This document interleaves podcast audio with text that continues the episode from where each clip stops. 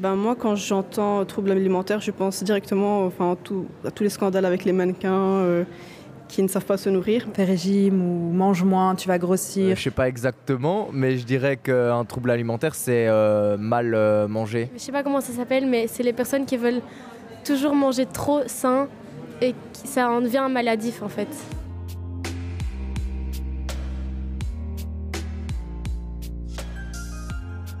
L'alimentation est une nécessité absolue pour l'homme, un plaisir pour certains mais un réel cauchemar pour d'autres.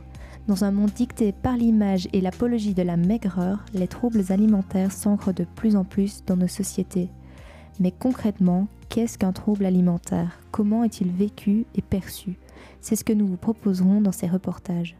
Pour comprendre ce qu'il en est, nous sommes allés à la rencontre d'Olivier Leblanc, psychologue et psychothérapeute au Centre de la nutrition du CHR de Liège concrètement, un trouble alimentaire euh, se caractérise par un refus de euh, maintenir un poids minimum normal, euh, une peur de prendre du poids et une troisième grande caractéristique, c'est une difficulté au niveau du schéma corporel. Le patient ou la patiente a tendance à se voir plus gros que ce qu'il n'est réellement. Des troubles pouvant se décliner sous plusieurs formes, parfois connues, parfois moins. Alors il y a trois grands types de troubles alimentaires. Donc il y a l'anorexie ou l'anorexie mentale, il y a la boulimie et il y a l'hyperphagie. L'anorexie euh, donc mentale, c'est une, difficulté qui est en lien avec euh, l'alimentation. Donc la personne a peur de prendre du poids et donc elle va se sous-alimenter, voire ne plus manger du tout, quitte à avoir des comportements compensatoires lorsqu'elle mange, c'est-à-dire se faire vomir. Il y a la boulimie où là il y a l'ingestion d'une grande quantité de nourriture avec euh, vomissement pour maintenir un poids. Et puis il y a l'hyperphagie où là, c'est vraiment euh, manger de grandes quantités de nourriture. Anorexie et anorexie mentale, mais quelle est la différence exactement? Il y a l'anorexie dite médicale, donc qui est plutôt euh, une difficulté de s'alimenter due à des troubles médicaux, style cancer, etc. Et puis il y a l'anorexie mentale, euh, où là c'est plutôt un refus de s'alimenter avec une difficulté du schéma corporel.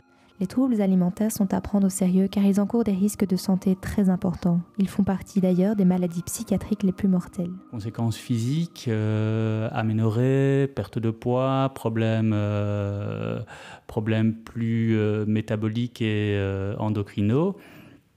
Bah, qui peuvent aller jusqu'à la mort. Donc il y a un repli, repli social, un isolement.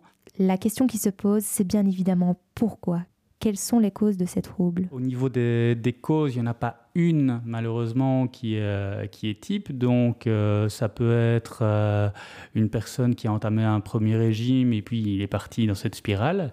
ça peut être effectivement dû à un traumatisme, par exemple un, viol ou un abus sexuel où la personne va, va, chercher à disparaître. Ça peut être dû à des relations familiales. Donc, ça peut être plurifactoriel.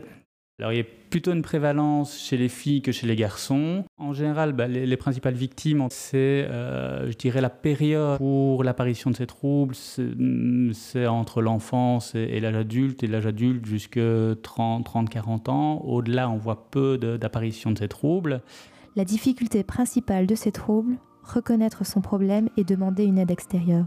La sensibilisation est primordiale et la prise en charge indispensable à mes yeux, la meilleure manière de se prendre en charge, c'est de manière pluridisciplinaire. Et donc, très clairement avec un, suivi euh, psychologique, avec un suivi médical, nutritionnel et avec un suivi diététique. Donc ça, c'est euh, le trio gagnant, je dirais. Alors l'évolution de la maladie euh, dépend en fonction de, de la personne, donc c'est vraiment au cas par cas. Au niveau thérapeutique, la famille est une, est une grande ressource, tout comme elle peut également maintenir la maladie. Donc voilà, c'est vraiment très très important de travailler avec la famille et en collaboration avec elle pour une bonne évolution de, de la symptomatologie chez le patient.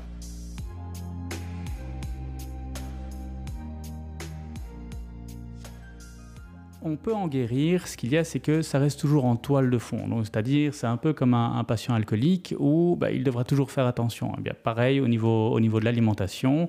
Donc oui, ce rapport à l'alimentation et ce rapport au schéma corporel peut être amélioré, mais donc c'est vrai qu'il y aura toujours cette difficulté qui sera en toile de fond, mais oui, on peut en guérir. Souvent sous le prisme des pressions de la société, les troubles alimentaires peuvent-ils être également héréditaires? Je dirais qu'il n'y a pas un côté génétique, il y a un côté culturel. Ça veut dire quoi? Ça veut dire que euh, vivre avec une personne qui est qui, présente des troubles des conduites alimentaires bah, peut donner à, l'autre, à l'enfant ou, ou aux proches, bah, l'envie de pas l'envie, mais en tout cas, il peut y avoir une transmission de, cette, euh, de ce rapport conflictuel à, à l'alimentation. Donc moi, je ne dirais pas génétique, mais en tout cas euh, culturel et familial, certainement.